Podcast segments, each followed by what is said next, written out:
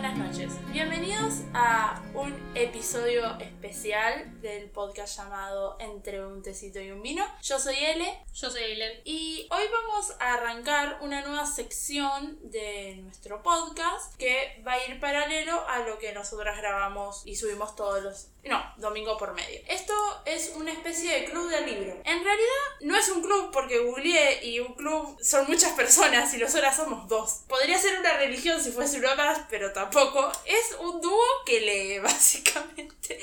Todos los meses vamos a estar leyendo un libro. Este mes me toca a mí. El próximo mes va a recomendar a Aileen. Un libro cualquiera que nosotras tengamos ganas de leer. Este mes eh, sugerí este libro por nada en especial. Solamente lo quería leer y lo, lo sugerí. El libro se llama Mujeres que compran flores de Vanessa Montfort. La escritora es eh, española. Sacó varios libros. Este es del año 2016 y trata de cinco mujeres que compran flores en una misma tienda. Eh, ella le llaman floristería. Sí, yo también le digo floristería. Yo le decía florería. Es lo mismo. Sí, ya sé que es lo mismo, pero me resultó súper chocante cuando lo, lo leí por primera vez. Ahora estamos grabando las dos juntas, pero esto no va a pasar de la mitad de, de este podcast en adelante, porque todavía no terminamos el libro. Estamos más o menos por la mitad. Y decidimos grabar esto como para hablar de nuestras emociones hasta el momento. Y vamos a grabar otra parte al final, que ahí vamos a estar separadas porque yo me vuelvo a mi pueblo. Y de todo el episodio y estos tipos de episodios van a ser con spoiler. Claro, sí, esto,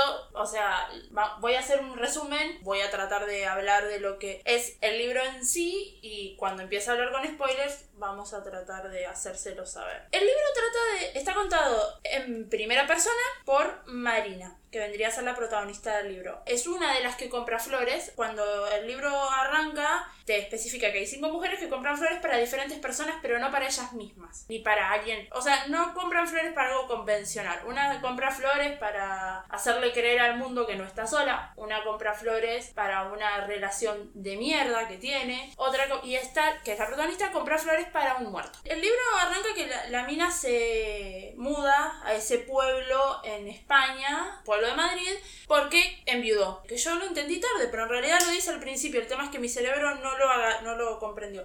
O sea, hasta que la mina no dijo el tipo está muerto, yo no me había dado cuenta. Pero en realidad lo dice en un primer momento. Se muda a ese pueblo a arrancar de nuevo porque está completamente sola. Enviudó a los 40 años. El tipo tenía una enfermedad, Oscar se llama, ¿no? Sí, Oscar. y falleció. Ah, cuando se muda a este pueblo conoce a Olivia, que es la dueña de la floristería, que le da trabajo apenas la conoce, que es súper particular. Es una señora muy particular. Es esas señoras que se creen que se las saben todas, que dan- viven dando consejos de vida todo el tiempo, y las identifica a las cinco mujeres que compran flores de diferentes formas, como los diferentes síndromes que tienen cada una dependiendo de sus problemas. Todas están mal. O la que enviudó, después está la que está en una relación muy tóxica con un tipo de, mier- de mierda, Aurora que tiene el síndrome de la bella sufriente. Después está Cassandra que básicamente está sola y se enamora de tipos de mierda, pero todo para conseguir ascensos y tratar de llegar como a un puesto más alto en su trabajo, se tra- trata de motivar, de mostrar que tiene una vida social que no tiene, que esa es el síndrome de la superwoman. No sé, porque también está ju- adjudicado Victoria. Victoria es el síndrome, pero Victoria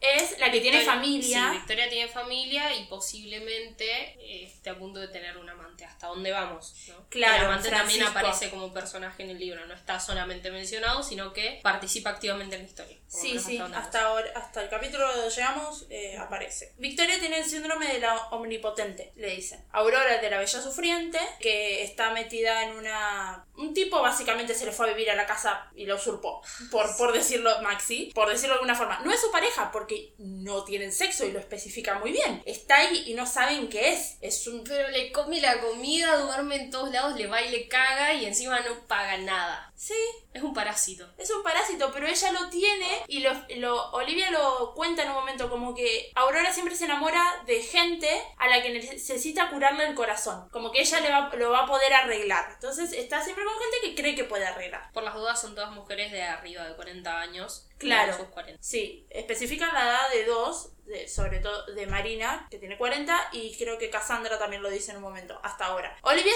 me da la sensación de que es más grande, pero en ningún momento todavía lo dijeron. No, todavía no. Y después está Gala, Galatea, que tiene el síndrome de Galatea, básicamente. Que es una mina que es diseñadora, tiene su propio local de ropa y está carchando con, con gente todo el tiempo. Y no fija compromiso con ninguno porque cree que no sirve de nada enamorarse, básicamente. Entonces, son cinco minas que tienen muchos problemas por su cuenta está muy bueno todo el análisis feminista que hay dentro del libro de ponerle Victoria que está metida en una familia que bueno el marido la vive presionando para que sea para que trabaje para que sea y aporte plata a la casa pero también tiene que ser la madre perfecta la esposa perfecta y todo no puede y eh, se desborda todo el tiempo eh, aparte de que no le gusta encajarse en ese pueblo y quiere viajar y le ofrecen un ascenso en Nueva York al que ella no puede aceptar porque el marido no se quiere mudar. Por,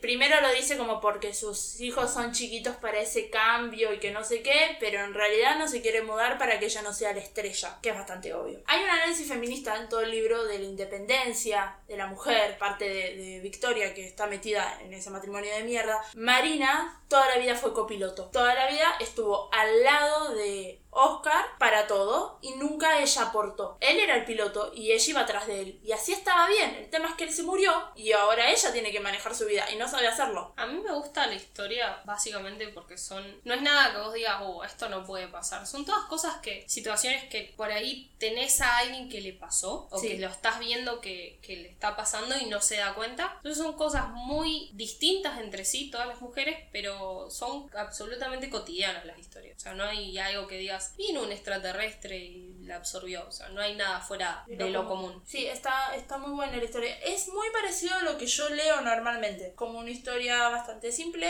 que es bonita de leer, que al principio es llena de penas y no sé cómo termina, pero supongo que tiene un final lindo. Es, eso es lo que yo leo todo el tiempo. En, en realidad, el libro, o sea, está contado en primera persona por Marina. Eso ya lo dije, pero el libro te cuenta la historia de, de cómo se conocieron estas cinco mujeres junto con Olivia para contarte la aventura en la que Marina se mete. Ella, antes de que el marido se muera, le promete que va a hacer un viaje en el barco que tienen juntos que se llama Peter Pan. Ella sola va a viajar para tirar sus cenizas en un pueblo lejano. No sé dónde queda ese pueblo. No, no, no te. Pero bueno, es, es como. No me pareció interesante porque a mí toda la parte del barco donde ella está hablando así con nada, con la nada, en realidad con ella misma y lo que sea, me aburre muchísimo. Me pasa que O sea, no me aburre tanto, pero sí es no entiendo, el- pero es algo mío, no entiendo las velas, no entiendo para dónde ir, y porque a mí no me gusta el mar, o sea, no me gusta, le tengo miedo y no quiero saber nada con el mar. Pero después, cuando ella va contando toda la parte de cómo va conociendo a cada una de las chicas y cuenta parte de la historia por fuera, de bueno, no sé, meses después sabremos qué, y cuenta todo un relato sobre las historias de ella, eso me parece muy interesante y está muy bien hecho. Sí, porque ellas se conocen al día que ella entra a trabajar en la floristería. Y ella em, arranca su viaje, su aventura en barco, que dura siete días, tres meses después. Entonces el libro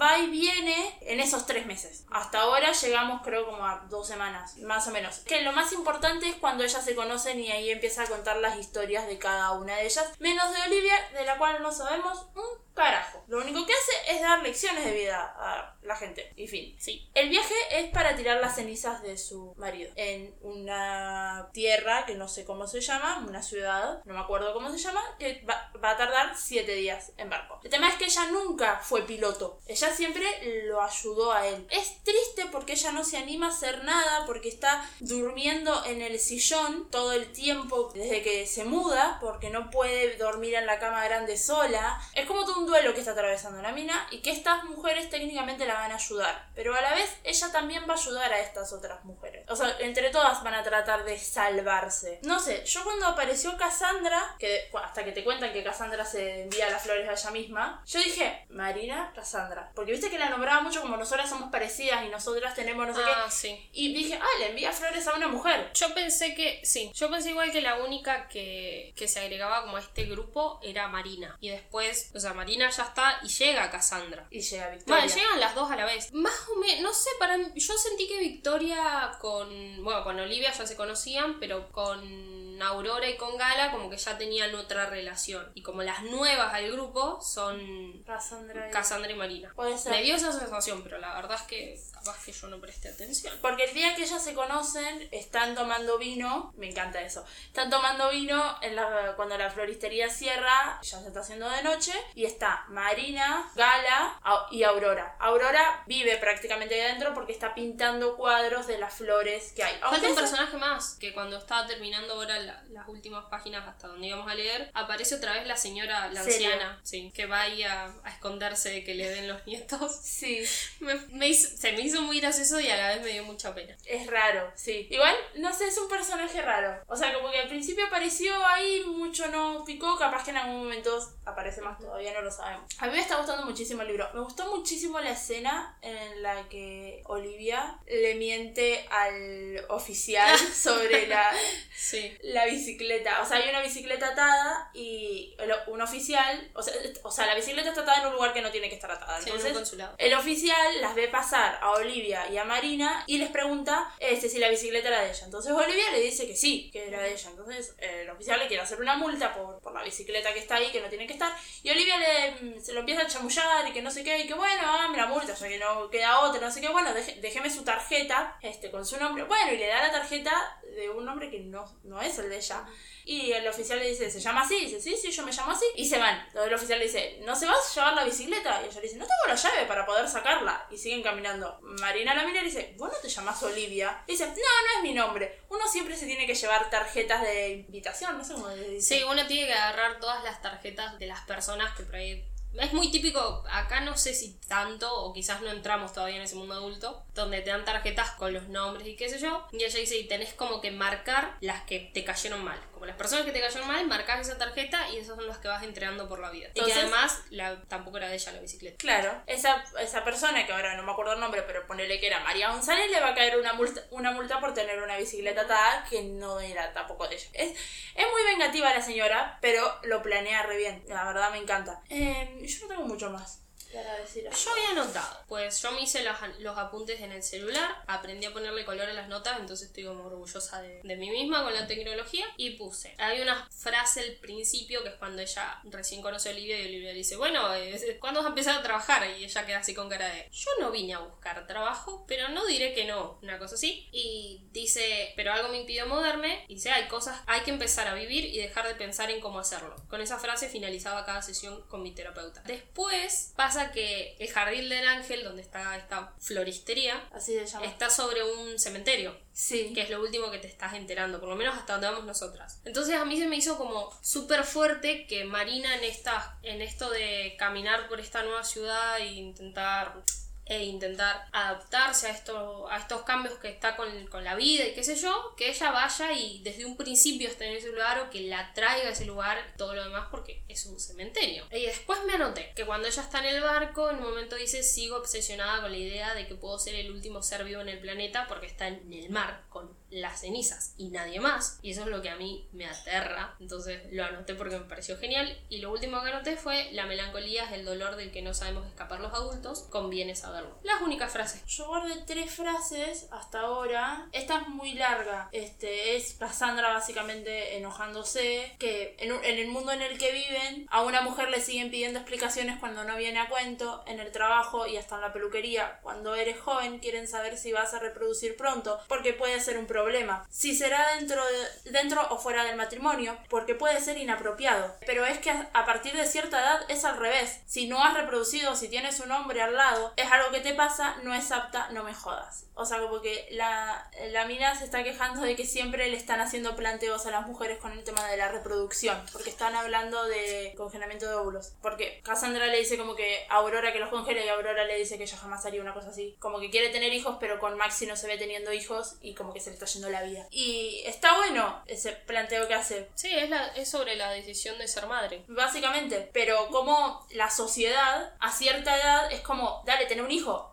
Y, Es lo que pero no lo tengas porque sos muy joven. Ponele no, a nuestra edad. Lo que le pasaba a Cristina Pérez, la Sí. conductora de Telefe, que le dijeron todo el tiempo de, bueno, ya los médicos incluso le decían, bueno, ya es hora como de que congeles un óvulo, de no sé qué, y ella decía, no quiero ser madre, ¿por qué congelaría un óvulo? ¿O por qué haría algo que no deseo? O sea, está mal. Pero bueno, es un libro del 2016, no estamos tan alejados, y hace planteos que, qué sé yo, para mí son como de hace 20 años. Y no, lo seguimos viendo en la realidad la que estamos actualmente. O sea, hay mujeres, hay una sociedad todavía que a ciertas mujeres, a los si tenés 40 años y no tenés hijos, te dicen como que estás esperando, porque se está, te, te está yendo la vida. Y vos capaz que no querés ser madre. Y está bien. Qué sé yo, la Callejón era la que tuvo la hija a los 47. Ujú. No sé a qué edad, pero sí, de grande. Es como, ahí tenés un caso de una mina que quiso ser madre a esa edad. O la hija de Rich, que la tuvo sola. También la criticaron un montón. Es- está bueno, tiene muchos plante- planteos así libro. Muy interesante ese lado feminista. Igual en la,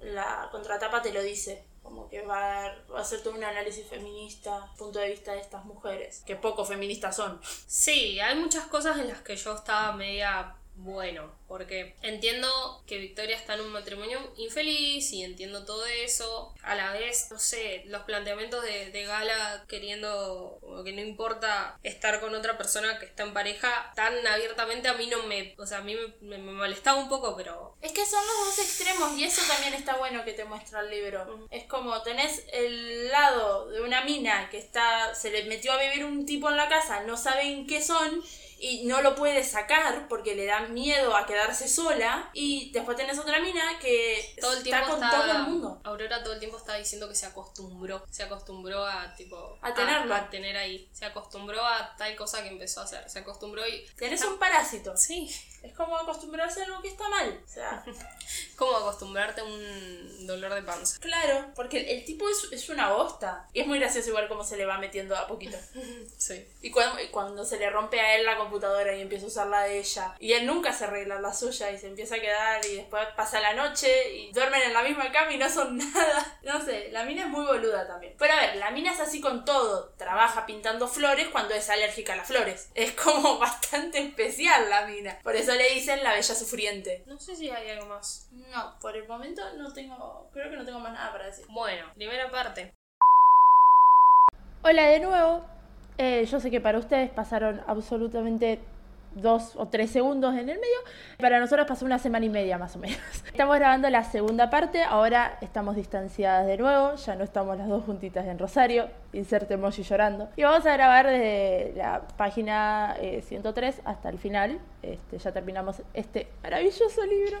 Llora que elegí yo. Y nada, vamos a hacer un cierre, hablar de cada personaje, eh, personaje favorito, qué nos pareció el libro. Yo me tengo una frase anotada re linda y eso. ¿Con qué personaje arrancamos? ¿Aurora? Aurora, la bella sufriente. Bueno, Aurora es el personaje que más estrés me generó en todo el libro. Porque esa relación tóxica que tenía con Maxi, que, paréntesis, Maxi es el personaje que más detesté en todo el libro. Yo, lo enojada que estaba con Maxi, y ni siquiera aparece, o sea, solamente lo nombran. Y a mí me enoja. Muchísimo. La- Aurora es la que tiene el síndrome de la bella sufriente. Básicamente, la mina está metida en una relación que no es una relación con un tipo que con el que ni siquiera tienen nada, o sea, el tipo solamente se está aprovechando de ella porque se fue a vivir a su departamento prácticamente sin permiso. La, la tiene ahí, como que no no son pareja, encima ella lo encuentra en una situación horrible con otra mujer y No, él se pará, enoja con A ver, vamos por orden. Nos quedamos en una parte donde dijimos está viviendo con un parásito. Posterior a eso, le dicen, bueno, por favor, deja a ese tipo. Y ella dice, no, bueno, estoy acostumbrada, qué sé yo. Y dice que lo encuentra con otra, con otra mujer. Y él le plantea lo de tener una relación abierta, lo cual es una estupidez. El tema es, que es- no es el planteo, el tema es que él ya lo supuso, como que tenemos una relación abierta, como ya lo charlamos, y en ningún momento se charló porque en ningún momento se firmó que había una relación entre ellos. O sea, están juntos, duermen en la misma cama, pero no pasa nada entre ellos. Sí. Y se separan, pero vuelven a estar juntos. Pero vuelven, porque Aurora lo que tiene es esto de no querer estar sola. Tiene 35 años, creo, que lo dice en un momento. Y tiene terror a ser una solterona, básicamente. Aparte de que tiene una inseguridad muy grande de que es virgen a los 35. Sí, que la familia tampoco ayuda, porque de última vos puedes tener tus inseguridades o vos puedes sentirte mal en ciertos aspectos, pero tenés una contención extra alrededor que ella las ella la arrancó a tener con el resto de las mujeres que compran flores. Está muy bueno que todas en algún punto sufrieron la influencia de la casa. Y está buenísimo el mensaje del libro en ese sentido, porque Aurora nunca pudo ser lo que quiso ser, siempre le tuvo miedo a absolutamente todo porque la madre la llenó de miedos toda la vida. Como, si no haces esto, no vas a encontrar un marido, porque no vas a morirte sola. Este, tenés que hacer esto, esto y esto para que un tipo te quiera. Sí, hasta el último encuentro que tienen en el libro se lo vuelve a repetir. Sí, sí, pero bueno, en ese último encuentro ya le chupa todo un huevo. El final de Aurora me encanta. O sea, siento que es como el final que debería tener ese personaje. Está bien hecho. O mandando la mierda al otro pelotudo que... Ay, qué tipo que me generó tanto estrés. Literal, estoy a punto de revolear el libro a la mía cada vez que leía algo. Encima, súper enojada. Porque lo decía todo con una impunidad ella, como, no, se acuesta con otra. Y yo, ¿cómo? No, eso está mal. Alguien que le grite que está mal. Además le tira comentarios súper nefastos y ella está así como, y sí, porque... O como que, él tiene razón, no. Bueno, algo que me gusta mucho que hace Marina es, si yo me subo al barco y hago esta aventura, vos dejás a Maxi. Acá voy a hacer las, aclaraciones que me anoté porque como esta es la segunda parte, yo ya escuché de nuevo la primera parte y está terminada de editar y qué sé yo. Nosotras hablamos que Marina se muda, se muda al centro de Madrid. No sé qué llamamos que un pueblo, es el centro de Madrid. Ok primero. Y lo segundo, tira las cenizas a Tánger, que queda en Marruecos, por eso atraviesa como el Mediterráneo y, cosas de geografía que yo no lo sé. Fin. Sí, eso me lo, iba a decir, que yo no sabía que era África eso. Tenía que decir al principio y me olvidé. Y bueno, la flor, cada una de las mujeres que compran flores tienen una flor, porque dentro de la floristería hay un cartel con cada flor que existe y su significado. Entonces, la flor de Aurora es la caléndula, que es eh, la flor de la pena. Aurora es un personaje que la mayor parte del libro me dio pena y después me gustó como su evolución. No es mi personaje favorito, pero tampoco es un personaje que detesté. Me, dio mucha pena que de verdad no podía salir de ahí, de verdad no, no sabía cómo salir de ahí. Y cómo la una influencia mala de la casa puede literalmente trastornarte para toda la vida. A mí, vuelvo a repetir lo mismo, me gustó mucho la contención que ella encuentra es con, con las chicas una vez que arranca a hablar de todos sus problemas y que todas le empiezan a, a machacar que eso está mal y que debería salir de ahí. Es como que para mí es lo mejor que tiene el personaje. Sí, todas se eh, tienen mucho entre ellas. Y eso también me, me gusta mucho. Como que se súper apoyan y tratan de ayudarse. Y. A ver, también no podés ponerle un revólver en la cabeza y decirle échalo. Porque no funciona así. Porque ella necesita poder hacerlo sola.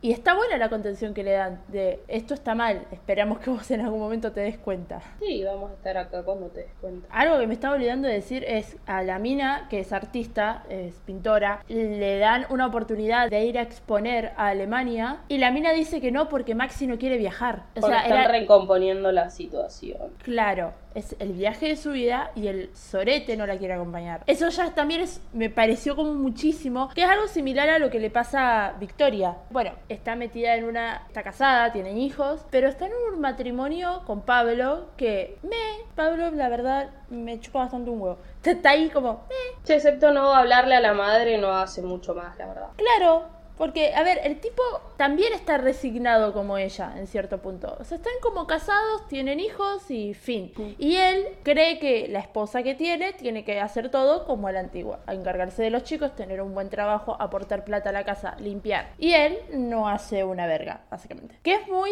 lo de antes. Y a Victoria también en la casa le enseñaron a hacer Susanita. Y pasa que son todas mujeres de, de 30 a 40 años. O sea, esto es del 2016. Sí. O sea, todas las mujeres de 30, 40 años son así. Sí, sí, sí, sí. sí. De ahora. Bueno, ahora tienen como 50, ponele. Pero sí, tiene sentido. Pero lo, lo que a mí me parece como súper piola del libro, que la verdad es una de las cosas que más me gustaron, es que no, no pueden salir de ahí. O sea, le enseñaron esto. Nosotras crecimos con otra educación. Somos del no- 97, 98, tenemos 20 y pico de años y hoy en día sí, no, nos- no, no pasaríamos por esas cosas. Porque en nuestras casas nos enseñaron a ser más independientes, creo. No, a mí no me enseñaron a ser Susanita, a mí me enseñaron a hacer lo que yo tenga ganas de ser y punto. Entonces, cuando lo lees y ves como uno automáticamente piensa, salí de ahí, está mal. O sea, salí de esa relación de mierda. Y no, no pueden, porque le enseñaron a quedarse. Y es re fuerte. Bueno, Victoria se enamora de el... ¿Qué vendría a ser? Era Un una arqueólogo. arqueólogo, esa palabra no salía. Francisco, que me parece un personaje hermoso y muy triste. Sí, que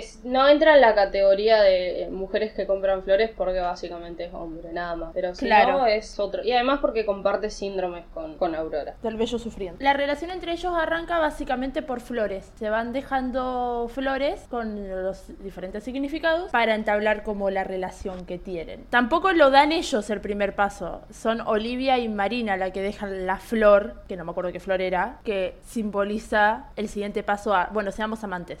Y nada, se reenamoran entre ellos. El problema está en que Victoria o sea, Victoria quiere salir de la relación que tiene, tiene el síndrome de la omnipotente, quiere ser la mejor todo, mejor madre, mejor hija, mejor trabajadora, mejor mm, mujer, mejor todo. Y no puede ser mejor todo. Entonces eso la frustra un montón. Cuando se encuentra con Francisco, cambia un montón porque se abre un montón y ya no le da tanto miedo como dejar a su marido. El problema es Francisco. Francisco tiene una mujer que es depresiva y amenaza con matarse casi todo el tiempo. Tuvo una crisis muy grande cuando no me acuerdo si él estaba con Victoria o estaba por estar juntos o no sé qué pasó. Tiene una crisis muy grande. Sí, cuando ya Victoria le dijo al marido, che, yo no soy feliz, el marido queda de cara, pero como, como que entendemos que Victoria ya se está separando y lo que queda es que Francisco se divorcie también y estén juntos, porque la verdad es que son felices. Son felices y se hacen bien. Francisco se caga en las patas y dice, ah, mm, capaz que no me quiero separar. El tema es que pasa algo. O sea, Francisco iba como para quererse separar y la mujer tiene esta crisis y el médico le dice que no la puede dejar sola. Ella le pregunta si tiene otra. Que lo que se plantea en el libro es, cuando una mujer pregunta si tenés otra es porque ya sabe si que tenés otra. Lo único que quiere es que vos se lo confirmes. A ver si tenés los huevos para hacerlo. Y él se lo desmiente. Y le dice que se va a quedar con ella y que van a poder pasar este proceso de mierda que está pasando la mina. Bueno, yo me guardé, ahora que estamos en medio de Francisco, Marina va a hablar con Francisco en un momento mm, bastante metida, lo cual está bien en algunos casos, como que Marina fue y se le plantó. A ver, amigo. Yo tengo un muerto, vos la tenés viva, vos te estás dando cuenta el privilegio que tenés, que está respirando y te ama y vos la amás. Sí, es cuando van a, a ver los, restos, de, esa Cervantes. gran escena. Sí, eh, lo había notado para. A ver. Ella le dice que, aunque no tenga los huevos de aparecer, no se es más cruel por estar enamorado. Y le dice que las mujeres estamos mucho más preparadas de lo que piensan para la sinceridad. Y valoramos la honestidad y la valentía sobre muchas otras cosas. Lo cual es verdad. Ujú, Sí, es verdad. Está bueno ese- arrebato que tiene Marina, que no es tan propio de Marina. Pero bueno, el punto es que, nada, yo llegué a pensar que no iban a terminar juntos. O sea, como que. Y que Victoria iba a estar bien con eso. Como, bueno, pero, pero salí de mi matrimonio de mierda. Sí, no, no era un mal final que, una no termine con la, lo esperable. Sí, sí, sí. No, no era un mal final. A mí, a mí también me hubiese gustado. Pero bueno, terminan juntos. O sea, Francisco Sí, también me hizo feliz que terminen juntos. Sí, me gustaba mucho esa pareja. Me generó mucho trauma cuando Marina los presenció Ah, en, el- sí. la floristería. Mm, lo leí muy por encima. Fue medio cringe. Perdón. No, yo lo leí, pero estaba como, ay Dios, qué horror estar en un momento así. Pe- pe- Tan mal no la pasó porque ella lo miró. O sea, se hubiese escondido, hubiese cerrado los ojos. Se hubiese tapado los oídos, hubiese pensado en otra cosa. Claro, hubiese contado la- los pétalos de las flores ahí al lado de ella, no sé.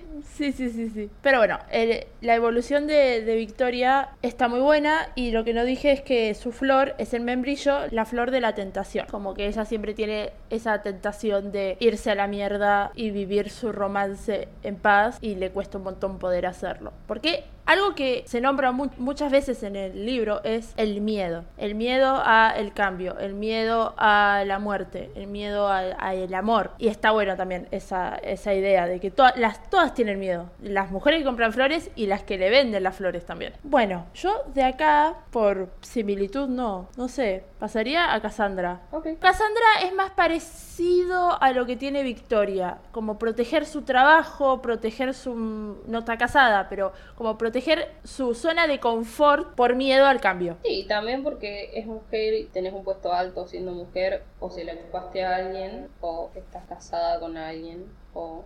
Sí, Siempre tiene que haber un hombre por medio, ¿no? Sí, sí, sí. sí. O sea, por tus propios méritos no llegaste ahí. Exactamente. Bueno, Cassandra es la que se regala flores a sí misma. Ella se manda las flores a su despacho para que su jefe crea que tiene una vida social. Porque también depende de eso el estatus que tiene dentro de la empresa donde trabaja. Cassandra tiene el, sín- el síndrome de la superwoman, de querer hacer todo ella y no depender de nadie. Y tiene un amante, que no me acuerdo el nombre porque era con Eñe. Eh, es... ¿No es Y- Iñaki? No, no No, Iñaki no. I- Iñido. I- I- Iñi algo Es era. un nombre muy español Sí. que no tengo, no, no lo tengo tan escuchado. Bueno, es, eh, tiene ese amante hace un trillón de años, o hace tiempo que está con ese tipo, creo. Hasta que, y la gota que reversa el vaso es cuando se lo encuentra en la floristería, que pasa en el primer capítulo, con la mujer y, los, y la hija. El problema está en que más adelante nos enteramos que también es amante de la mujer de él, Claro. que ella no lo sabía, y que la mujer, y de la mujer de él es de la que está enamorada, no de él. Está en una especie de triángulo amoroso sin estar en un triángulo amoroso, porque... No, porque seguía estando con el tipo para poder estar cerca de ella. Claro. Y la, y la otra mina tampoco sabía que Cassandra estaba con el marido. Entonces No. está en medio de ¿qué hago? Porque es una mujer y no me puedo enamorar de una mujer porque es un suicidio profesional. Y además, Laura va a buscarla al jardín del, del ángel y uno piensa, no, la está buscando para decirle, deja de acostarte con mi marido o, mm, no sé, cachetearla un rato o Sí, cosas sí, así. sí. Y en realidad, mm, para mí no iba nada por eso, porque no sabía nada de que, de que ella era la amante de su marido. Seguramente sabía que su marido estaba con un amante, pero nunca imaginaba que era ella. La fue a buscar como para decirle, Olis. Claro Aquí que estoy. cuando la ven Olivia y Marina, o sea, se creen que la va- es para enfrentarla por acostarse con su marido y cuando Marina se lo, se lo cuenta, se lo está contando en medio de toda la de toda la revelación de que en realidad está enamorada de Laura, no del otro. El personaje de Cassandra me encanta. O sea, siento como que es la que la tiene en cierto punto más clara. Como ella congeló óvulos porque va a ser madre sola, no le importa lo que le diga el resto de la gente. Es más como canchera por ese lado. Tiene miedo. una muy buena jugada porque no puedes ser madre con Laura. Laura no tiene que Claro. hacer para ser madre. Claro. Pueden ser madres juntas, pero Sí. no de la manera biológica que todo el mundo. Bueno, algo que me dio mucha ternura es el final cuando Aurora cuenta que va a tener un hijo y que se lo va a financiar Cassandra Sí. con Laura y van a ser las madrinas del bebé. Fue hermoso. Una pareja de lesbianas va a financiar mi embarazo. Padre así como, uh, Sí, sí, sí, sí, sí. Ya era como un ¿por qué montón no, que la no hija... había que dejarla ir a humanidades? Literal. Mirá, salió hippie y, y rara. Bueno, nada, el personaje de Cassandra me encanta. O sea, desde el momento uno en que aparece a- en la floristería con esos aires de grandeza que tiene, entra como que tiene mucha postura la mina y Marina lo, lo recarga un montón. Y su historia también me gusta mucho. Que se haya, que haya mantenido al hombre para saber más sobre la mina. Es como súper triste y súper lindo a la vez. A mí me parece que está muy lindo porque terminan juntas. Si no Sí. hubiesen terminado juntas, hubiese sido súper depre- depresivo lo que ya hace. No, ellas sí tenían que terminar juntas. A diferencia de Victoria con Francisco, ellas sí deberían terminar juntas. Porque si no, no era un buen mensaje. Bueno, y la flor de Cassandra es la orquídea azul, que es el símbolo del relax que le falta. Según esto. Nada, me encanta. Es un, es un buen personaje. Me gusta mucho el nombre Cassandra también. Sí. Bueno, la anteúltima de las mujeres que compran flores es Gala, que tiene el síndrome de Galatea. Gala es un personaje tan bueno, tan bueno. Yo necesito que cuando yo me hice los apuntes en el celular, me iba anotando todas las cosas que le iban pasando, entonces yo después más o menos me acordaba. Y cuando anoté a Gala puse, ¿está enamorada? Signo de pregunta. Y al lado, no, Gala estuvo enamorada. Y por eso tiene una relación de distancia hacia el amor. Y después sale todo lo que a ella le pasó. Claro. Pero mis anotaciones fueron así. Está bien. Es que has- hasta que ella no le cuenta su historia a Marina, vos no te enterás porque ella es así como es. O sea, Galas se acuesta con todo el mundo, básicamente. Y no se engancha con nadie. Y no le interesa engancharse con nadie. Ella reafirma que hay que tener mucho sexo y poco amor. Y fin. Aparte es una mina altísima, rubia, con un cuerpazo. Entonces se lleva el mundo opuesto. Y vos la mirás y pensás como, guau, esa, esa mina la tiene reclara. Y no, no se enamora porque se enamoró y le fue como el orto y quedó como muy traumada con eso. Entonces, a mí la historia de ella como que me dio, me, me entristeció mucho, pero a la vez me pareció como muy real. Como no coincidir. O sea, era él, pero no coincidimos en ese momento de la vida. Y, y está, está piola. También lo que dice ella, como que ya lo aceptó. Como no coincidimos, punto. Por eso no me voy a volver a enamorar. No, y otra él. vez, otra vez vemos cómo las personas, que por ahí sí lo decimos y entendemos que las personas marcan tu vida, pero a veces no te das cuenta a qué punto. Y Gala está recontra marcada por este tipo. Sí. Porque él no se animó con ella o porque ninguno de los dos pudieron. Ya desde ahí ella no, no, lo, no quiere engancharse con nadie más, no le parece que llegará, pero a la vez no, no está abierta a eso. Ahí te das cuenta que las personas, quieras o no, hacen un cambio en tu vida. Sí, no, en, en Galas increíble como la marca ese, ese hombre. Que encima después aparece a querer como retomar lo que dejaron porque se dio cuenta de que estaba enamorado de ella. Y si ella le hubiese dicho que sí, me hubiese molestado. Porque era Sí. como, no vas a venir cuando vos quieras. Por, por más que yo siga enganchada con vos, no vas a venir cuando vos quieras a tener la falta de amor que tenés en este momento. No, lo- me tuviste en un momento, ahora ya no. Me encanta mucho cómo habla Gala. Sí, muy Eh, segura. Y nada, la relación que tiene con el peluquero también. Desapareció una semana porque estaba todos los días en lo del peluquero y solamente fue por un corte de pelo. O sea, me parece fantástico el personaje de Gala. Y después vuelve a ir con el peluquero. No, no es como que termina en una relación, lo cual No. me parece que está bien. Gala termina, que es muy simbólico su final, cortándose el pelo corto, que Marina lo describe como que Rapunzel se corta su pelo para que ningún hombre pueda trepar por él e intentar llegar a ella. Como que Ujú. ya no le importa, como que ya no está en busca de nada. Y está bien así. Me, me parece un personaje muy piola. Y me, me parece muy piola que diseñe ropa y la vista marina. La asesora. Sí, me encanta. Aparte de la ropa que le describe, una ropa preciosa. La flor de gala es el lirio blanco, que es símbolo de la coquetería que no se marchista hasta morir. Claramente gala, o sea, está definida en una frase. El único miedo que tiene es a envejecer, esa mina. O sea, anda contando las marchas que le están saliendo en la cara. Como todos, nadie quiere envejecer.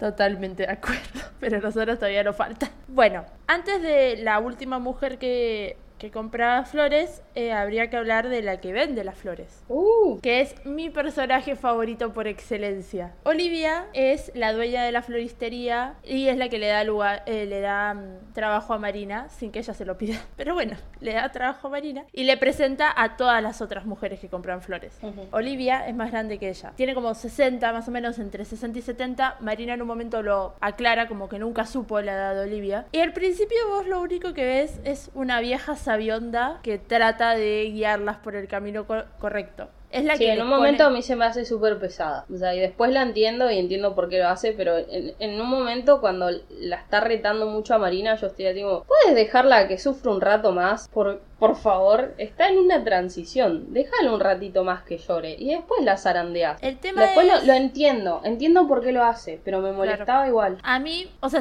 cuando la atacó, así que cuando Marina se largó a llorar y ella directamente fue a atacarla, dije, hey, pará un poco. Y después vi como esas, esas palabras palabras que le dijo Olivia en ese momento a Marina le quedaron dando vuelta la cabeza de ahí al final del libro. Sí. Entonces dije, ok, bueno, tampoco estuvo tan mal. Vos nunca sabés la historia de Olivia. O sea, nadie, eh, nadie la cuenta porque nadie la sabe. A mí me gusta mucho que en un momento Marina dice que Olivia es como una Mary Poppins. Y me pareció el ejemplo perfecto, porque aparece, soluciona el problema y se va. Y vos no sabes nada de la vida de Mary Poppins. Pero hay un capítulo que es en la naturaleza imprescindible de la lluvia, donde Marina anda por el barrio, se larga a llover, como tiene las llaves de, de la floristería, entra para seguir para no seguir mojándose y está Olivia mojándose mirando un punto fijo, eh, que es una mesa, ese punto fijo es una mesa con una copa y un libro arriba. Y ahí te enterás toda la historia de Olivia, que fue muy triste. O sea, a mí me entristeció muchísimo la historia de Olivia y estaba leyendo mientras se me caían las lágrimas porque es muy triste todo lo que pasó. La, la mina, primero la violaron, partiendo la base cuando tenía 15 años, que ella lo cuenta diciendo que la primera noche que estuvieron todas las mujeres que compran flores juntas, hablaron como de su primera vez y Olivia no dijo nada. Y ella dice que no lo dijo para no opacar la fiesta, porque su primera vez fue horrible. Pero tampoco lo cuenta triste, como que pasó hace mucho tiempo y punto. Y nunca lo dijo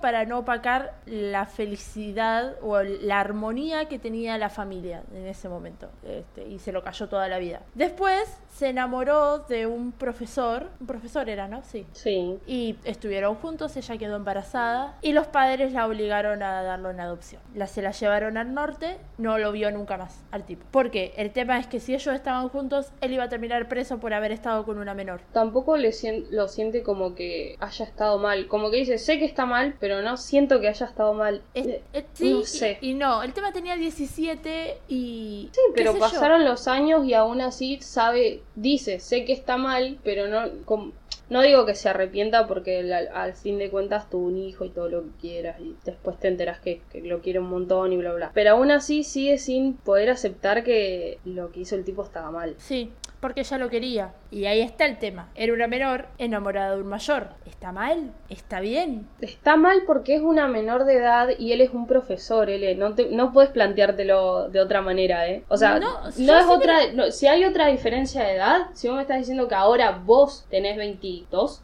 22, Sí, tengo y 22. te enamorás de un profesor acá en, en la Facu y sigue estando mal porque es un profesor, pero vos ya sos adulta, ya tenés otro tipo de, de mentalidad y bueno, es otra cosa, pero ella, siendo una menor, habiendo quedado embarazada, habiendo pasado por todo eso y aún así seguir queriéndolo es lo que a mí me, me chocaba muchísimo. No sé si yo entré mucho en la idea de- del amor o de lo que Sí, yo creo que sí. pero para mí no estaba mal.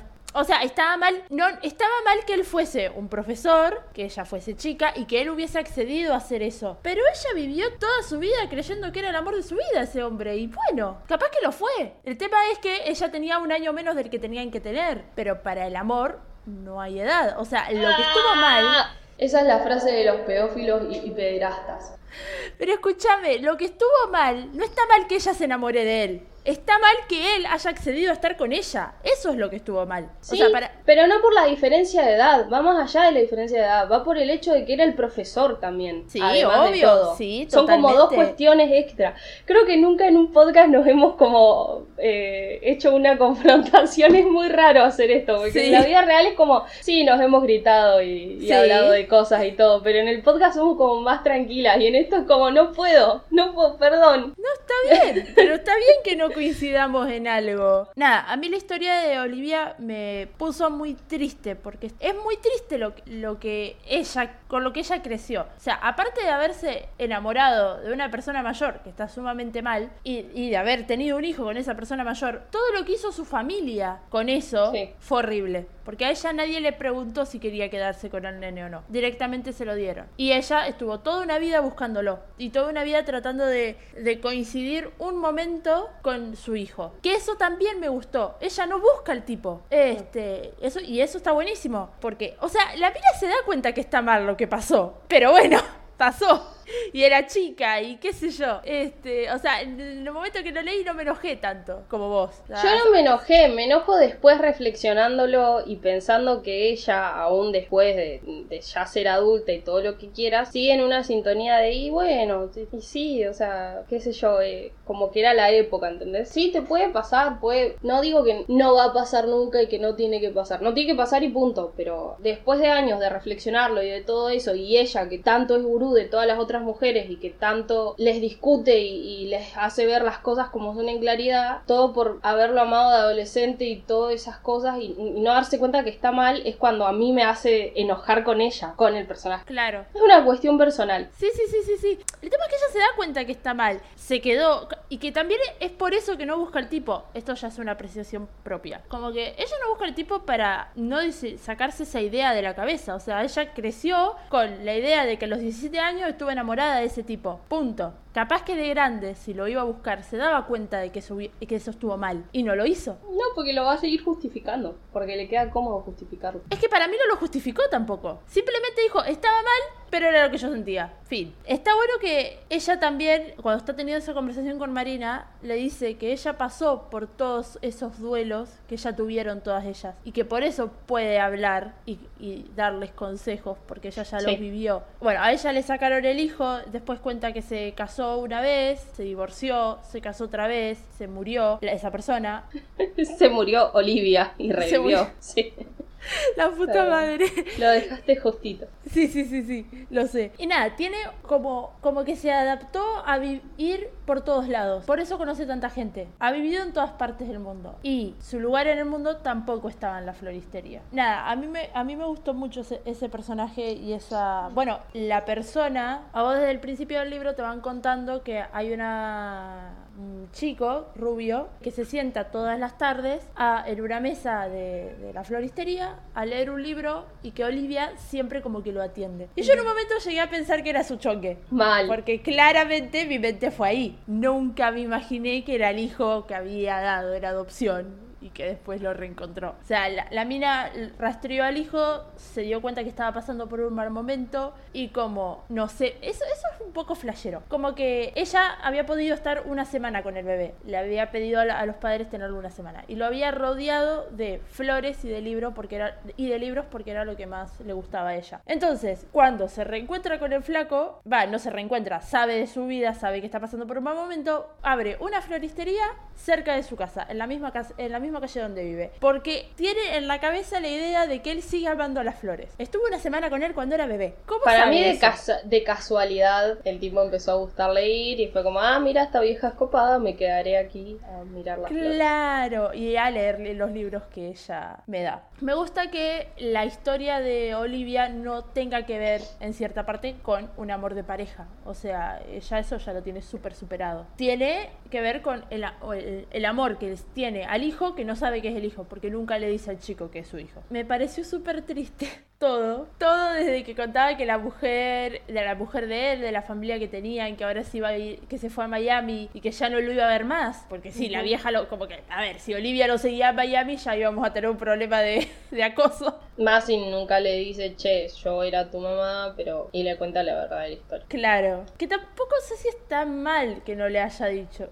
Es que pasaron muchos años. O sea, el flaco debía tener como 50, 40 y pico. Yo siento que es un paso que no iba a poder dar nunca y le ser, qué sé yo, le, le gustaba mirarlo ahí mientras leía y olía flores, no sé. Casi acosadora. Nada, la historia de Olivia no la sabe nadie. Ella nunca se la. Creo que la sabe Gala, nomás. Por, por un comentario que le hace Marina en un momento. Y Gala le dice como que Olivia sabe de lo que habla. Como que. Y, y fin, no vas a enterarte más de que esto. Y después la agarra a Olivia en el momento indicado, en el lugar indicado, con la lluvia correspondiente para ese momento dramático. Y le cuenta todo. Funcional a la trama. Claramente funcional la trama y a mí me convenció, así que feliz con eso. Olivia no sé si en algún momento dicen que tiene alguna especie de síndrome, creo que no, porque los síndromes los pone ella, entonces Y no se va a sí, poner un síndrome Yo propio. sí soy la que diagnostica no me, no me digo que estoy loca, ¿no? Claro, totalmente. Yo de Olivia no tengo más nada para decir. O sea, es mi personaje Fab porque tiró las frases más lindas del libro. Y yo siempre voy a tener debilidad por las señoras mayores. En los libros, en las películas y en todos lados. Entonces, voy a. Es lo único que tengo para decir. ¿Está bien? Eh, y mi capítulo favorito también es La naturaleza imprescindible de la lluvia. Igual también me gusta mucho el capítulo que explican el síndrome del parásito, que es un síndrome del copiloto al por mayor. Y que lo tiene Maxi, el novio, el novio entre comillas de Aurora, el parásito de Aurora y la mujer de Francisco. Sí. Sin más que decir, podemos pasar a el personaje del libro, que es la que lo narra y es la que nos importa en realidad. Bueno, Marina es la que narra el libro en primera persona, como que se lo está contando a su marido difunto, Oscar. El personaje de Marina, al principio pensás que es de una forma porque no habla, es calladita y se guarda todo para ella. Y después empieza a estallar y ponerle, lo agarra a Francisco y le grita todo lo que tiene ganas de decirlo. O sea, andá y está con Victoria, pelotudo. Es como que hay una evolución enorme en el personaje de. Marina. Que si no hubiese sido por las mujeres que compran flores y Olivia, no la hubiese podido atravesar como la atravesó. No, hubiese seguido ahí tirada en la cama llorando. Llorando. Ni siquiera en la cama, en el sillón, porque no se acostaba en la cama. Exacto. La superación personal de Marina no tiene que ver en parte con tener a una pareja, sino por deshacerse de una pareja. Lo que ella tiene que lograr hacer es poder ir a tirar las cenizas de su marido a Tanger, en África. Y tiene que ir en barco, en el barco que era de ellos dos. Más de él que de ella, porque ella era el copiloto. Por eso el síndrome del copiloto. Toda la vida estuvo atrás de él. Estuvieron 20 años juntos, ella tiene 40, o sea, estaba desde los 20 años con el mismo tipo, abarcándolo en todo. Él se enfermó, se murió, ella creyó que se le había acabado la vida, básicamente porque vivió para él 20 años, la mitad de su vida. El tema es que al principio vos decís, uh, está re enamorada, pobre, claro, el tema es que tenía el marido perfecto. Y después te vas Ay, sí. de quién es Oscar y empezás a sacarte de quicio y a golpear cosas. O sea, en cierto punto, al, al principio es como que Oscar te parece perfecto. Después te vas enterando de cosas de Oscar y empezás a odiarlo y termina el libro y, y terminás como, y bueno, está bien. O sea, qué sé yo. Está mal lo que él le hace porque, nada, se podría haber comido el garrón otra. Pero Marina lo necesitaba en cierto punto para seguir viviendo. Pasa que no sabemos qué hubiese pasado si Oscar le decía, che, eh, no estoy feliz con vos ya, separémonos, por favor, no sé qué, y cada uno sigue su vida y no sé, ponele que sigue su vida un año, Marina está dentro de todo bien y él se caga muriendo, o sea, ahí tenés una historia completamente distinta. Marina seguramente lo llora porque fue importante para su vida, pero capaz que no, capaz que no estaba tan perdida. Claro, Pero bueno, son situaciones hipotéticas. Totalmente, porque pasó todo lo contrario. Y aparte, el tipo te lo muestran como un poco manipulador en la vida de Marina. Porque Sí. Marina en un momento dice, como me manipulabas tanto que antes de morirte me pediste que hiciera este viaje de mierda, arriesgando mi vida, porque sabías que yo te iba a decir que sí, porque no le sabía decir que no. Y menos en su lecho de muerte. Y además al pedo, porque sos cenizas, amigo. Mirá si vas a saber en dónde estás descansando. Ya estás re muerto. O sea, no, no va a venir.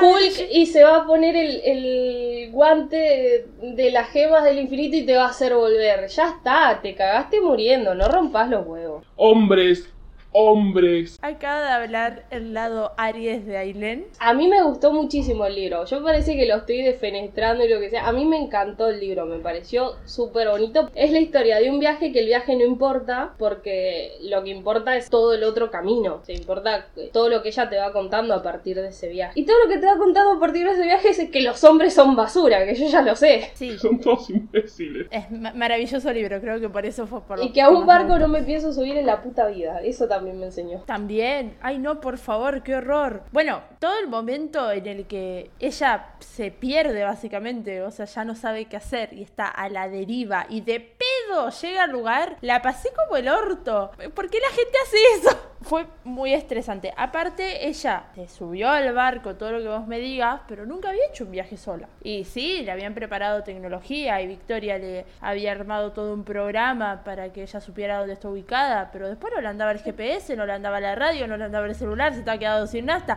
No. Ah, pero se quedaba sin nasta porque es una pesada de mierda también. Porque es una cagona, porque en ningún momento se animó a apagar el motor y abrir las velas. No, ni cuando ya como está toda libre y resuelta y dice, bueno, ya soy feliz, no sé qué, ni aún así apagó el motor, dejó que se le siga quedando sin gasoil hasta ya el momento a punto que si seguía así lo fundía. Ni siquiera cuando dijo, ya estoy bien, lo apagó. No, porque era como una seguridad que ya tenía. Después iba a prender fuego el barco, pero ese era otro tema. Y bueno. La evolución de Marina está, es muy linda. También es como súper funcional a la trama que la mina no haya tenido señal en todo el viaje, pero cuando llega a África y llega al lugar, su Y teléfono sí. se prende y le empiezan a llegar mensajes de sus amigas preocupadas de dónde poronga estás. Y nada, ella manda la foto de que lo logró, de que llegó, tira las cenizas y son todos felices. Ahora, yo dejo el barco ahí y me tomo un avión de nuevo a España.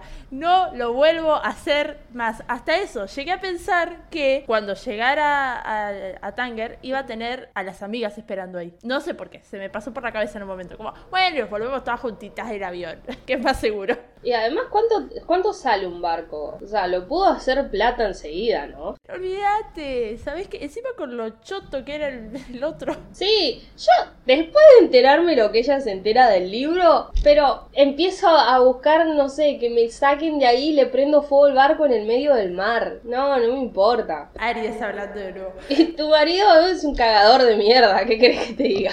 Se murió, me hace hacer este viaje por onga y encima me engañaba. Pero andate a cagar. Igual tenés razón. estrés. Ese Tenés momento la pasó, razón.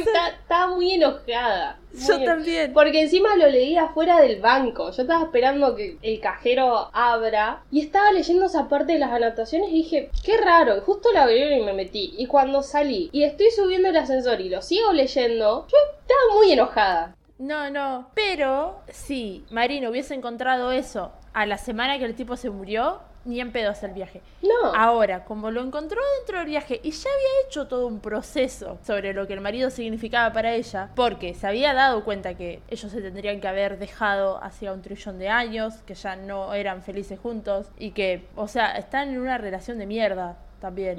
Y que él, que fue muy triste y feo, que ella dijera, él no me deja porque sabe que no puedo vivir sin él. Sí, que era lo mismo que, o sea, era un paralelismo muy justo con, con Francisco y su mujer. Sí. Que Francisco Sí, sí, no sí. la dejaba. Bueno, en, es- en ese caso la mujer era la que lo manipulaba, pero acá Marina se llega a preguntar, te, o sea, como te habré dicho yo, no puedo estar sola y vos por eso empezaste a sentirte culpable y resignaste tu felicidad y la mía. Totalmente. Porque aparte se terminaron como conformando. De, bueno, Sí. estamos los dos juntos y ya está, y ya fue. Tenemos que Sí, vivir que- así. Fin. Que eh, va por un proceso, ¿no? Marina dice, bueno, capaz, y después lo, lo afirma, no estaba enamorada de vos, ni vos estabas enamorada de mí, pero teníamos estos pequeños momentos de felicidad y había detalles y éramos felices y no sé qué. Y después dice, bueno, no, no éramos felices, era comodidad. Totalmente. Es un montón. Y el libro ese, encima, cuando encontró el libro, y yo leí, era un libro, era Crónica de una muerte anunciada, ¿no? No me acuerdo. Me acuerdo que era uno de, de Gabriel García Márquez, pero no me acuerdo cuál era. Y dije, uh, tapa dura, re piola. Y fui, leí la dedicatoria y dije, ¿Qué hiciste, amigo? ¿Qué hiciste? el tipo sabía que se iba a morir. Que lo- ella lo dice en un momento como, lo hubieses prendido fuego. ¿Por qué lo dejaste acá para que yo lo encuentre? Si yo vendo el barco y tengo que vaciar todo esto, lo iba a encontrar, ¿entendés? ¿Por qué lo dejaste acá para decirme, mirá, te estuve cagando? Y ni siquiera lo podía cagar a trompadas porque está muerto. ¿Por qué dejarías que tu mujer se desprenda de, de tu imagen de bello y salvador? Ahí es cuando yo iba, bueno, capaz que, ah, no sé, no, no lo quiero justificar. No, mi no, cerebro no, es como, bueno, capaz que lo hizo para, para que ella entienda que, que no, era, no era todo color de rosas, pero aún así, Sí, nada. ese mismo En estrés. fin, la vida misma. Es que con Oscar me pasó eso. Lo odié mucho en ese momento, pero como Marina tampoco lo culpó mucho, yo estaba enojada, pero a la vez estaba leyendo lo que decía Marina y era, "Ugh, bueno, está bien, no me voy a enojar más. Bueno, o sea, la que la cagaron, no le importa que mi Claro. Si vos sos la cornuda y no te molestás, ¿para qué me voy a enojar yo? S- Siguiente página. Sí, sí, la, la pasó con... Hizo una transición como muy tranqui punk. Está buenísimo, bueno, para cerrar el personaje, toda la confianza que ella se gana en sí misma, que no tenía, Sí. para nada. Porque para ella era una porquería y vivía pidiendo perdón por todo. Su síndrome es el síndrome del copiloto, obviamente, que va dependiendo de su pareja para toda la vida, al punto de que el tipo se murió y para ella se le acabó la vida, que en un momento se lo grita a Olivia. Y creo que es cuando Olivia la empieza a cagar a puteadas. O a puteadas, va, la empieza a cagar a pedo, básicamente. Sí. Porque ella le dice, ¿entendés que se me murió la parte más importante de mi vida? Que estoy sola, que no tengo nada. Y vos, para, loca, para. Es un montón, es muy fuerte que diga todo eso. No se te puede morir una persona y que, que no tener más vida. No puede ser tan dependiente de una persona. Y más teniendo 40 años, porque si me dijera, bueno, tiene 80, vivieron 60 años. Bueno, juntos. pero sé, sé, el tema es otra vez, tuvo ese tipo de crianza, vivió ese tipo de vida, está acostumbrada a ese estilo y por eso es así. La madre diciéndole lo tenés que poner en un coso cristiano, ¿cómo lo vas a prender Ay, sí. fuego? Señora, no se meta, es mi marido, no el suyo. Además, me cagó. Claro, además lo debería haber prendido fuego y tirado en el medio del Yo vuelvo con el libro y le digo, mira lo que hizo tu yerno, mira, mira al pelotudo. Literal, ay, qué estrés. Vos que lo tenés ahí en un altar, tomalo, toma, lee. Informate. Bueno, y la flor de, de Marina es la violeta, que simboliza la humildad y la timidez, pero también la confianza en sí misma que ella debe ganarse. Y lo logra, obviamente. Termina Sí. el libro y todos son felices y comen perdices. Ahora, ¿podemos hablar de lo más importante del libro? Porque qué flasheada fue eso. Y creo que es de lo, más que- de lo que más me gustó. En un momento... Sé, sé lo que vas a decir, así que estoy, estoy preparada. En un momento están Olivia y Marina en la florería hablando de cualquier pelotudez que ahora no me acuerdo y entra una mina alta, colorada, con un señor atrás caminando y enseguida la reconocen como Vanessa Montfort y su editor Alberto no me acuerdo cuánto. A lo que todos quedamos, Vanessa Montfort es la escritora del libro. Exacto. Entonces, la escritora del libro entró dentro del libro como personaje contando que está escribiendo un libro que se llama Mujeres que compran flores. Y a mí me explotó el cerebro. Fue muy Porque buena aparición, me hizo muy feliz. me generó un universo eso. Fue como, entender una película de Marvel, ¿entendés? Eh, fue como Sí, sí. un montón. Bueno, para, para, para, para. O sea, la mina está escribiendo un libro dentro del libro. Y dentro de ese libro está escribiendo un libro. Y dentro de ese otro libro está escribiendo el libro. Y así sucesivamente. Y creó un infinito. A mí ese estilo de cosas o cuando los autores deciden, cuando están en otro libro y dicen no y ponen un personaje de, de su, de su universo de, de historias, eso es lo que más me gusta. O sea, que son historias completamente distintas y vas y estás leyendo otro de Vanessa y de golpe aparece Olivia de la nada como si personaje extra, ¿entendés? Sí, eso sí, es lo sí. que a mí me flasharía. No sé si lo hace. Si lo hace, te aplaudo de pie, Vanessa, la verdad. El próximo libro que sacó después de este tiene una portada muy parecida, pero tiene una mujer vestida de rojo. No me acuerdo cómo se llama ahora, pero dice algo de la crisálida. Ah, y puede ser que se empiecen a conectar, ¿ves? Esas cosas a mí me gustan muchísimo. Lo voy a buscar, lo voy a leer. Leí el resumen y no nombraba ninguna de las. No es como, no sé, una saga de libros que obviamente, o una continuación de, de una historia que obviamente va a estar los mismos personajes o van a aparecer algunos. Es- a mí me gusta cuando son libros completamente opuestos, dos ciudades completamente distintas o lo que sea, y aparecen personajes del mismo universo de la autora. Es muy flashero. Aparte, el último capítulo del libro, que se llama Mujeres que compran flores, no está narrado por Marina, está narrado en tercera persona y cuenta cómo la escritora entra dentro de la floristería y la está atendiendo Marina. y Sí, yo Marina le- pensé que ese final, o sea, cuando lo empieza, empieza a contar en tercera persona, yo pensé que era como, o- como la contratapa del libro, como volver a leer Claro. la sinopsis o lo que sea, y lo seguí leyendo y ahí fue como, eh, ¿qué es esto? A ver. Yo también pensé eso mismo, que era lo que, lo que iba atrás. Pero lo leí para ver qué onda, porque como vi que había diálogos más abajo, dije, ok, capaz que no. Y seguí leyendo. Y no. Todos sabíamos que Olivia le iba a terminar dejando la floristería a Marina. Era obvio. Sí, la fue preparando. Y como buena Mary Poppins, se tomó el palo cuando vio que todo estaba bien. Que tampoco me parece mal. Y aparte su hijo ya se había ido, o sea, como que su misión había cumplido donde Sí. tenía que estar. Me encanta que la florería de la tienda Marina y me encanta que le diga como, ¿cuál es, tu, cuál es la flor que te gusta? A ver, ¿cuál es tu flor? Como digna, ocupando bien el lugar de Olivia. A mí me gustó muchísimo ese final. Es, es como una insinuación a que la historia puede ser real. Y eso me encanta, porque no tenés cómo comprobarlo si fue real o no, a no ser que podamos ir a Madrid, al barrio de las letras, a ver si de verdad hay una florería que tiene un cartel que dice nunca deje de soñar. No podemos comprobarlo, entonces no tenemos idea si existió o no, si le... Encima te, abajo te pone en qué momento se terminó de escribir la, la historia, en dónde estaba ubicada la escritora mientras la escribió. Entonces decís, pará, puedes tener algo. Claro, me gusta esa insinuación de, no sé, nunca lo vamos a saber. Va a quedar así. Otra cosa que me gusta mucho, de, me anoté como tres ítems cortitos. Hay mencionan a Meryl en un momento del libro que yo claramente grité porque muestran como dice algo como que Cassandra se encerró en su casa a mirar un millón de veces los puentes de Madison y Sí. enojarse con las decisiones que toma Meryl Streep. Ah, lloro. Claramente me lo anoté y me resalté como acá aparece Meryl. Después me anoté esto de que dice Marina de humanizar a Oscar para poder desenamorarse de él porque no se puede desenamorar de un dios. Me pareció re fuerte. Pero está buenísimo ese proceso. Sí. Y bueno, esto ya es algo personal. Yo lo terminé de leer y dije, este libro puede ser uno de mis libros favoritos. Es todo lo que me gusta de un libro. Es lo que yo leo y a mí me Wow, atrapa. qué fuerte. Es lo que leí toda la vida, ¿entendés? Esos, esos romances Sí. que no son romances, ese drama que me encanta, me, me, fa- me fascinó. Terminé de leer y dije, ay, es muy bello, lo quiero volver a leer. Me dejó frases muy lindas, tengo muchas frases anotadas de ese libro que van a ver en mis fotos de acá mucho, a mucho tiempo. Y really nada, fui muy feliz leyéndolo. Entonces también me pone muy contenta porque lo tuve que elegir yo a este libro y que me haya gustado tanto y no me haya decepcionado, me pone feliz. Y me anoté una frase eh, para cerrar, que es una frase casi de la última página, que me parece el resumen perfecto de lo que te enseña el libro. Dice, hay que aprender a bailar sobre un cementerio, a hacer brotar flores sobre los muertos, a aceptar el fracaso, porque el fracaso no existe, solo existe el fin de las cosas. No nos enseñan a aceptar la, la caducidad de lo importante, no nos enseñan que a veces el único fracaso es la inercia de hacerlas continuar. Me encantó esa frase, fantástica frase.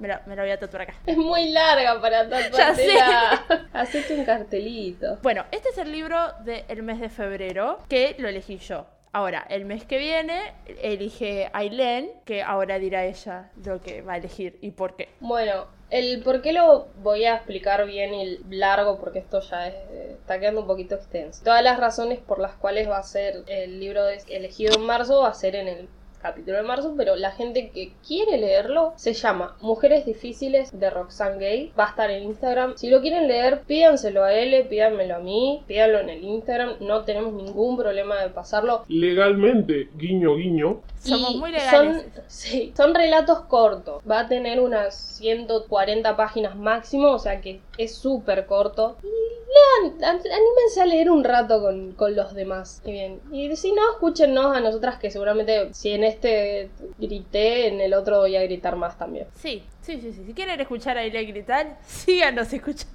Y nada, esto es, son, es un podcast especial. La recomendación es lean el libro que acabamos de, del que acabamos de hablar y si quieren sumarse a leer el próximo también nos harían muy felices. Y ya estaremos publicando frasecitas y cositas bonitas de- del libro de, de marzo Sí. para que se copen a leerlo. Sin más nada para decir, pueden seguirnos en nuestras redes sociales, principalmente en la red, en la, en el Instagram del podcast, que es Entre Té y Vino. En mi Instagram personal también es arroba Villarroel y mi Twitter es arroba Villarroel, ok. A mí me pueden seguir en Instagram como Ailen1997 y en Twitter como Ailevedia, Aile con dos i. Muchas gracias por haber escuchado hasta acá. Espero que les haya gustado este especial. Lo vamos a intentar hacer todo el año, pero vamos a ver si la facultad y el estrés nos deja. Esperamos que sí, para poder tomarnos un té mientras leemos. Y nada, muchas gracias y hasta luego. Adiós.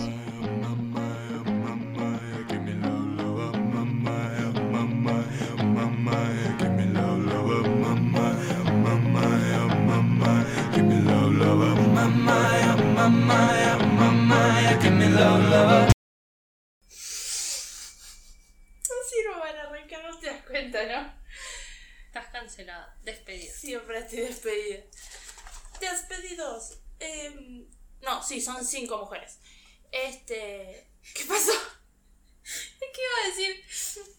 Estaba pensando como qué otra, qué otra cosa hay así y dije como carnicería. Después pensé carnistería. Puedes concentrarte, boluda. No te estoy pidiendo mucho. ¿A dónde fuiste a la carnistería a comprar un kilo de mondongo? Para poder contarte. em, casi te infartaste. Sí. ¿Cómo mierda arranco? Salud. Que íbamos a estar tipo 20 minutos y con los otros ya se hacía la hora y vamos- este podcast va a ser largo, largo, largo. Ay, Dios, pero... Historia. De lo que sería un viaje, pero le- ah, están haciendo ruido, la puta que te parió. Está en un nivel de, de estrés. Estoy muy trabada para hablar. Te queda un podcast más para grabar, eh, te aviso.